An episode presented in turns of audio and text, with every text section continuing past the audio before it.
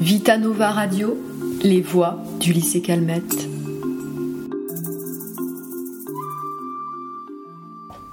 Bonjour chers auditeurs. Nous recevons aujourd'hui sur le plateau le professeur en philosophie Madame Garot et la psychologue Madame Pérez pour discuter du meurtre du sénateur Louis Johnson, assassiné devant son domicile par un dénommé Joe Tribb. Après son arrestation, un fait surprenant a eu lieu. L'homme a recouvert une toute autre identité, celle de George Wise, un homme respectable et estimé de tous. Cette affaire n'est pas sans rappeler le célèbre roman L'étrange cas du Dr Jekyll et de Mr Hyde de Robert Louis Stevenson paru en 1886. Madame Garot, pouvez-vous nous, nous, en dire plus sur le phénomène traité dans ce livre? Alors en effet, les deux affaires présentent d'étranges similitudes. Le docteur Jekyll est un homme charmant qui se transforme en Mr Hyde, un être repoussant et bestial qui commet des crimes qu'il condamnerait sous son autre forme. Ce phénomène est en fait le résultat d'une expérience, pendant laquelle le docteur sépare l'être adapté à la société qu'est Jekyll de l'être poussé par ses désirs et ses pulsions que représente Hyde. Merci. Euh, Madame Pérez, avez-vous déjà traité ce genre de cas chez des patients? Euh, Oui, c'est une sorte de dédoublement de la personnalité. Le médecin autrichien Sigmund Freud, lorsqu'il définit sa théorie de l'inconscient, montre que la conscience qui est adaptée à la vie en société, régule les tendances inconscientes. L'homme est un être régi par ses pulsions, qui sont elles-mêmes contrôlées par notre intériorisation des règles. Or, ici, le meurtrier a su séparer en deux êtres distincts sa conscience morale et son réservoir de pulsions qui est l'inconscient. Et ça peut être très dangereux. Merci. Madame Garot, pouvez-vous nous en dire un peu plus sur cette théorie de l'inconscient? Alors, comme l'a dit Madame Pérez, Freud développe entre 1895 et 1925 une théorie selon laquelle l'homme n'est pas conscient de toutes ses pensées. L'inconscient est cette part d'ombre en nous lorsque nous ne comprenons pas d'où nous viennent certaines pensées ou certains sentiments. Et cet inconscient essaye de pénétrer dans la conscience, mais il n'y parvient pas toujours à cause d'une censure que l'on appelle le moi. Il va donc se manifester sous d'autres formes, comme des pensées, des rêves, des lapsus ou des gestes manqués, que l'on appelle des actes psychiques. Et chez Hyde, la censure n'existe plus. C'est pour cela qu'il se permet de tuer sans éprouver d'appréhension ou de remords. Mais ce manque de censure pourrait, nous, pourrait arriver à n'importe qui? Oui et non. Ce meurtrier a eu une enfance très traumatisante d'après l'enquête, tout comme Dr Jekyll dans le livre. Et même s'il ne s'en souvient plus consciemment, ça a laissé des empreintes dans son inconscient. Et c'est sans doute pour ça qu'il souffre d'un dédoublement de la personnalité. D'accord, donc d'après votre explication, George Wise est victime de son inconscient qui se trouve libéré lorsqu'il est sous la forme de Joe Tribb, comme Jekyll sous la forme de Hyde. C'est pour cela qu'il s'est permis de tuer Louis Johnson sans motif apparent. Merci de nous avoir accordé votre temps. Nous nous retrouvons donc demain pour un nouveau point sur l'actualité. En attendant, je vous souhaite une excellente journée. Bonjour à tous et à toutes. Aujourd'hui, nous allons vous parler de l'auteur Marcel Proust. Commençons tout d'abord par une petite biographie de cet écrivain pour mieux le connaître. Marcel Proust est né le 10 juillet 1871 et meurt le 18 novembre 1922. C'est un écrivain français et son œuvre principale est À la recherche du temps perdu, qu'il commence à écrire en 1907. Cet ouvrage est composé de sept tomes publiés entre 1913 à 1927.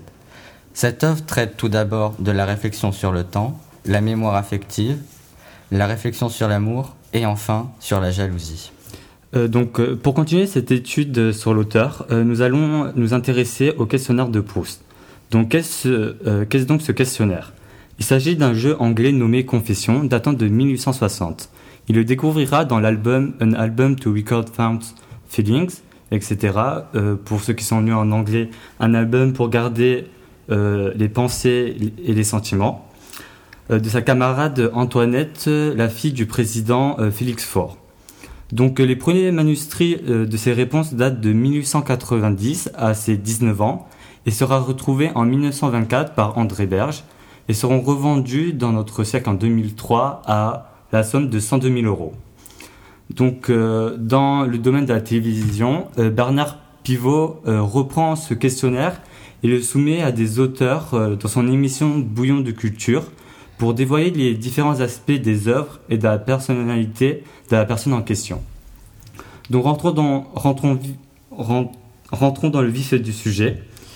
Euh, pour cela, nous avons demandé à un anonyme euh, de répondre aux questions afin de comparer les réponses de Proust qui seront données en premier et celles de l'anonyme qui suivront euh, ces dernières.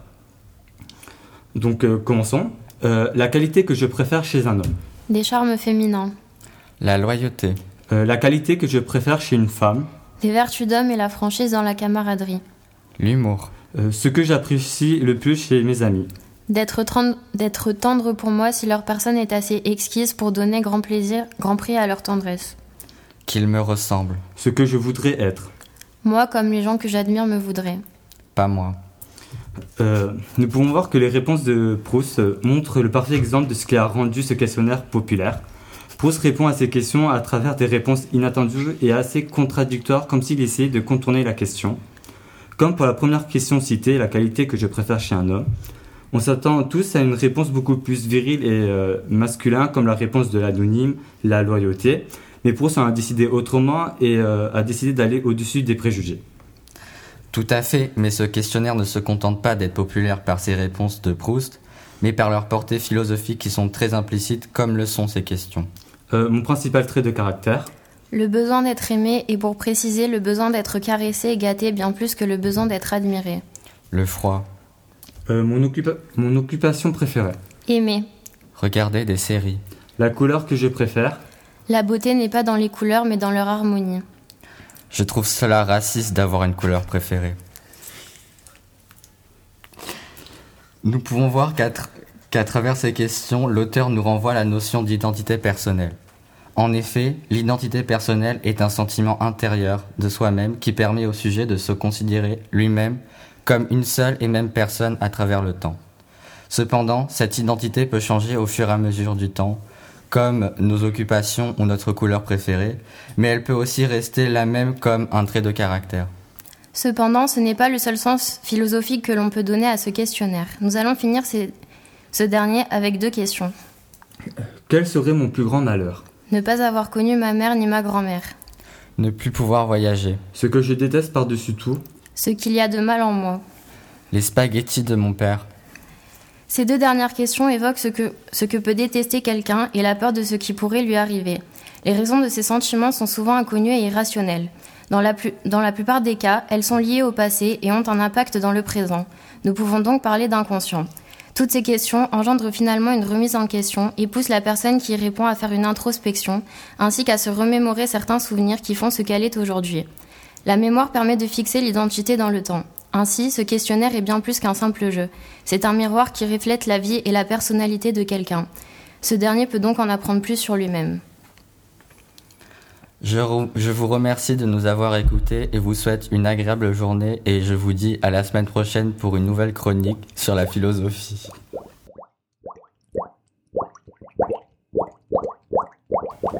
Bonjour à tous, aujourd'hui dans le point philo, nous recevons Géraldine Poussin et Jean-Guy Dazin, tous deux psychanalystes, pour parler du complexe d'Oedipe. Commençons par résumer cette histoire bien connue de tous. La tragédie écrite par Sophocle vers 425 avant Jésus-Christ met en scène Oedipe, un jeune roi abandonné par ses parents dès son plus jeune âge et qui se rend involontairement coupable de parricide avant d'avoir des relations incestueuses avec sa mère. La psychanalyse s'inspire de ce mythe pour expliquer le phénomène que l'on appelle le complexe d'Oedipe. Je vais maintenant laisser la parole à nos invités qui expliqueront certainement mieux que moi ce phénomène. Tout d'abord, merci. Je pense qu'il est important de définir la sexualité infantile chez le garçon avant de parler du complexe d'Oedipe.